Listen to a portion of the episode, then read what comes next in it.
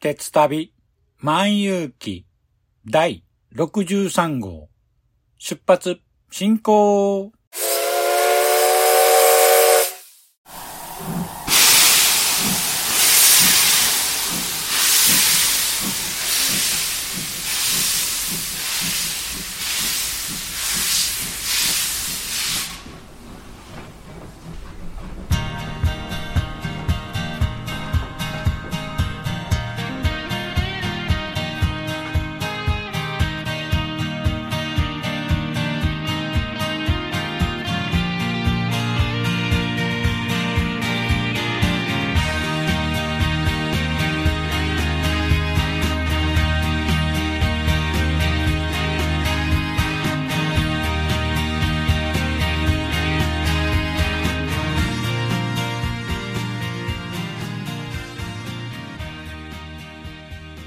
毎度ご乗車ありがとうございます。鉄旅万有記は鉄道と旅好きのしんちゃんが鉄旅についてゆるーく語るポッドキャスト番組です。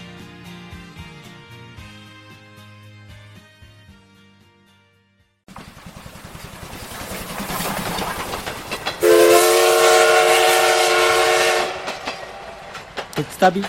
万有記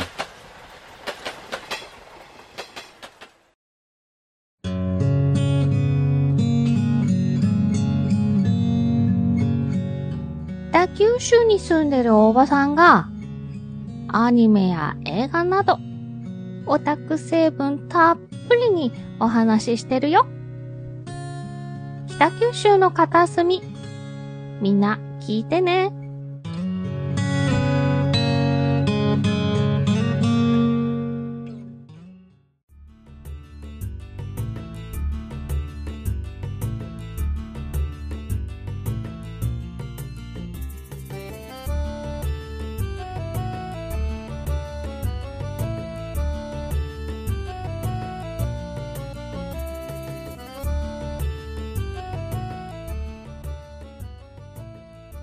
皆さん、こんにちは。鉄旅万有記パーソナリティを務めさせていただきます。しんちゃんと申します。よろしくお願いします。早速ですが、前回、西日本どこまで 4days 切符を利用して、鳥取、島根、広島、岡山と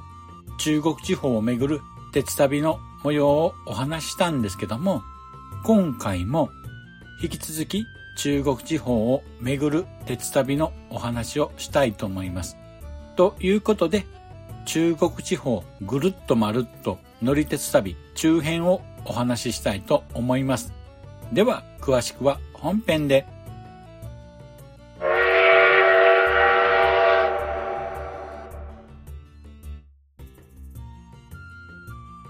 では、本編です。前回に引き続き中国地方ぐるっとまるっと乗り鉄の旅2日前の旅のお話をしたいと思います。ということで、三笹温泉の宿で宿泊しまして、鉄旅2日目の朝を迎えました。朝早く目が覚めましたので、朝風呂に入ってから朝食を済ませ、身支度を整えてから早々に宿をチェックアウトしました。そうしてまた路線バスに乗車しまして、倉吉駅へと向かいました。ここでも利用したのが鳥取藩乗り放題手軽で、これは非常に便利ですよね。さて、倉吉駅からは今回の鉄旅の目的でもある観光列車雨土に乗車しました。この観光列車雨土なんですけども、鳥取と出雲市間をと休日を中心に1日1往復をしている観光列車となります。今回はスケジュールの関係上、倉吉から松江間だけの一部分だけ乗車となりますけども、それでもですね、約2時間の乗車時間となりまして、観光列車の旅を十分楽しめることとなりました。以前、出雲市から鳥取まで全区間を乗車しましたので、無理してですね、全工程を乗る必要もないかなということで、今回は一部分だけを乗ることにしました。早速到着しました雨土に乗車したんですけども、座席の方はほぼほぼ満席でした。まだまだ人気があるんですよね。今回座席は海側に向けて座るカウンター席を予約しました。車窓には日本海を見ながら楽しむことができました。ただし、少々不満がありまして、これは JR 西日本の観光列車全般に言えることなんですが、ところどころの駅でですね、列車の行き違いのために停車するんですが、なんと扉が開かない営業停止となっていまして、乗客は一切車内から出ることができないんです。まるでカゴの鳥状態なんですね。せっかくですね、途中、湖南駅こと由良駅や山陰本線最古の駅舎三栗屋駅に停車するんですけども、車内から出ることができないので、駅を見ることができないんですね。これは非常にもったいないんですよね。できることなら列車から降りて、駅舎を見学したり、写真撮影したいんですけども、なぜか営業停止で扉が開かない。ということは、車内から出れない。非常に残念でした。それに、できることなら、停車した駅で特産品やグッズの販売などがあればですね、さらにいいなと思うんですけども、例えば長時間停車する米子や松江などでも特産品やグッズの販売などは全くないんです。これは非常にもったいない。なぜそうしているのか不思議に思うくらいです。私は全国各地の観光列車に乗ったことがあるんですけども、まず JR 九州などでは必ずと言っていいほど停車した駅では特産品やグッズの販売がありました。その土地土地ならではのものが買えるのは旅の一つの楽しみですよね。それがないっていうのはね、非常にこう旅を半減させてるような気がします。どうでしょう？もしこの番組を JR 西日本の関係者の方がお聞きでしたら、ぜひともこの点は改善してほしいと思います。もし物販とかができないんであれば、せめて停車駅での歓迎イベントなどがあるとですね、乗客としても非常に嬉しいですね。ですので、それすらできないっていうのであれば、観光列車としての存在意義が失われてしまうと思うんですけども、いかがでしょうかさて、鉄旅の続きなんですけども、観光列車雨土を松江駅で下車しまして、昼食後に今度は山陰本線の普通列車で木月線の乗り換え駅である新寺まで乗車しました。新寺からはビンゴ落合行きの普通列車で終点のビンゴ落合まで乗車しました。この木月線は観光トロッコ列車奥出雲オロチ号が運行しているんですけども、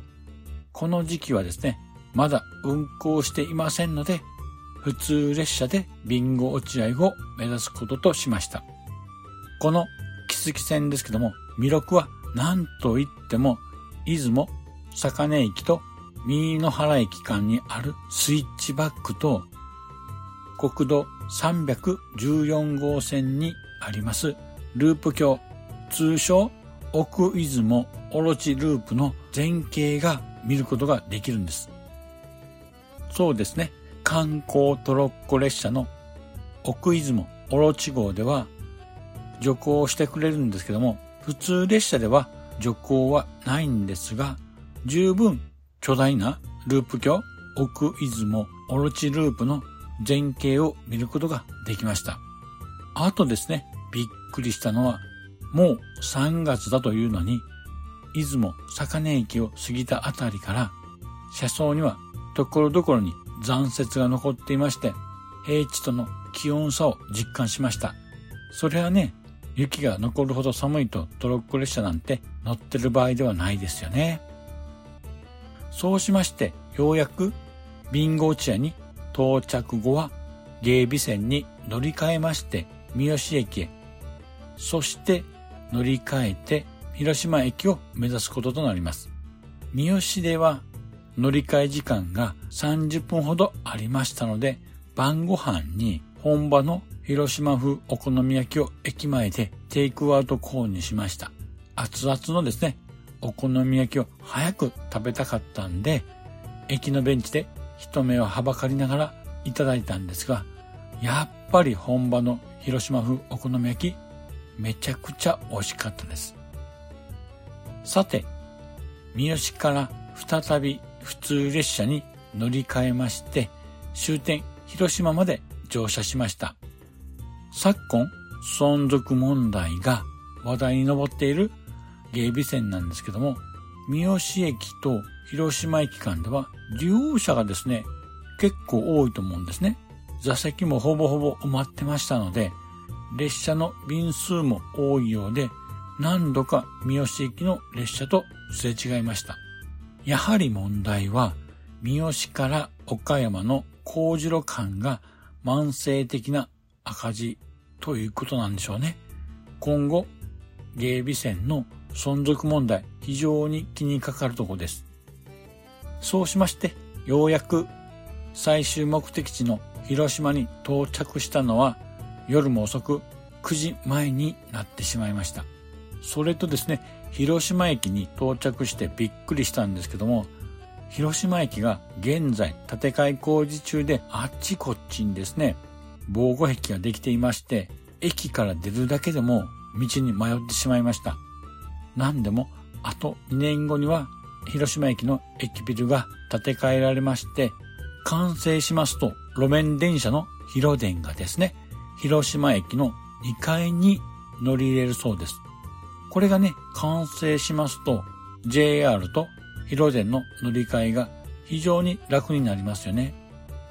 さて、広島駅に到着したんですけども、三好で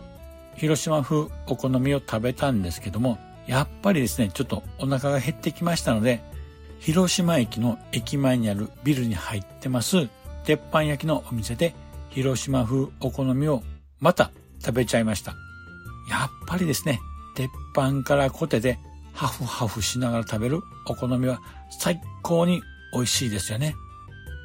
ということで、お腹も満腹になったところで、今夜の宿に移動となります。広島駅から徒歩圏内のホテルを予約したんですけども、これが意外と遠くてですね、ホテルに到着したのは予想外に遅くなり、夜も11時前となってしまいました。でも無事にホテルにチェックインすることができました。そうしてその夜は広島のホテルに宿泊となります。ということで2日目の工程は無事完了しました。さて、鉄旅最終日の3日目のお話はまた次回にしたいと思います。ではエンディングへ続きます。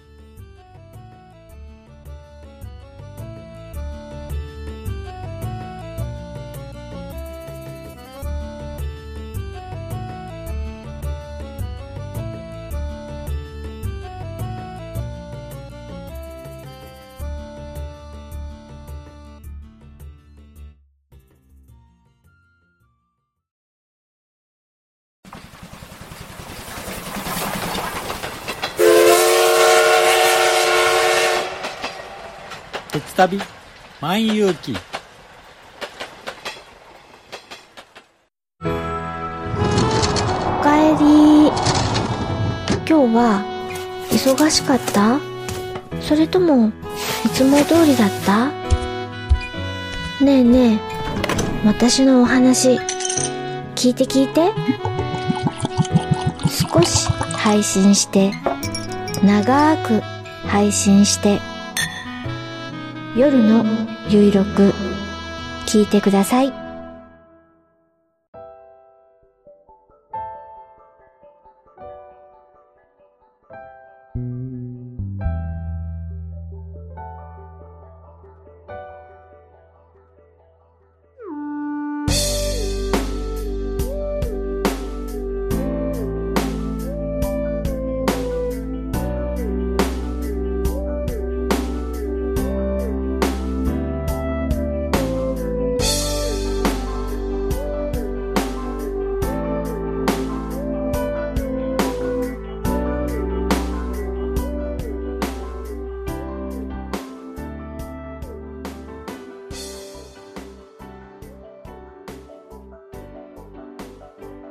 では、エンディングです。今回の中国地方ぐるっとまるっと乗り鉄旅中編のお話はいかがでしたでしょうか？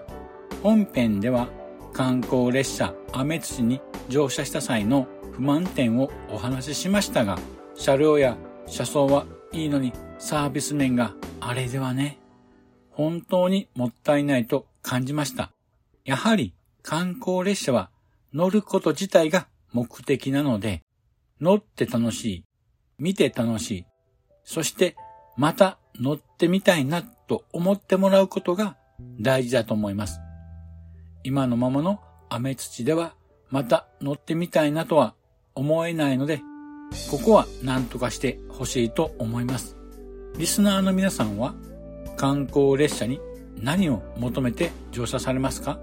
いろいろ目的あると思うんですけども、そういったいろいろな意見や感想があると思いますので、リスナーの皆さんからのご意見やご感想をお聞かせください。今回は私自身の毒舌も多かったと思うんですけども、どうしてもやはりいい列車に乗りたいっていうのがあったので、そこの分はご勘弁ください。またですね、次回もっと楽しいお話ができるかと思いますので、どうぞよろしくお願いいたします。さて、番組では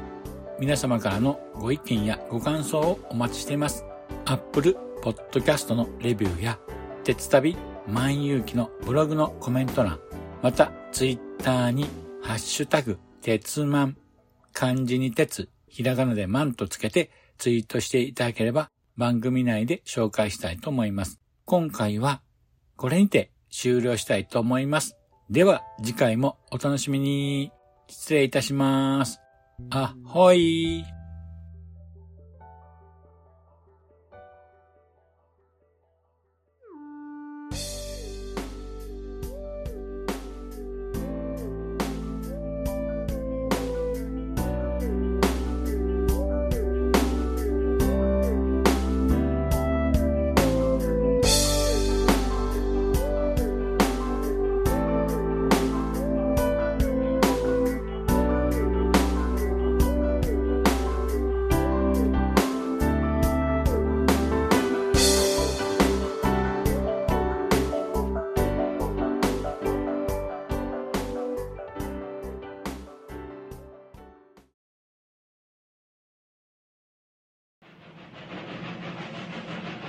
長らくのご乗車お疲れ様でした。まもなく終点に到着いたします。くれぐれもお忘れ物のないように今一度お手回り品のご確認をお願いいたします。ではまたのご乗車を心よりお待ちしております。ありがとうございました。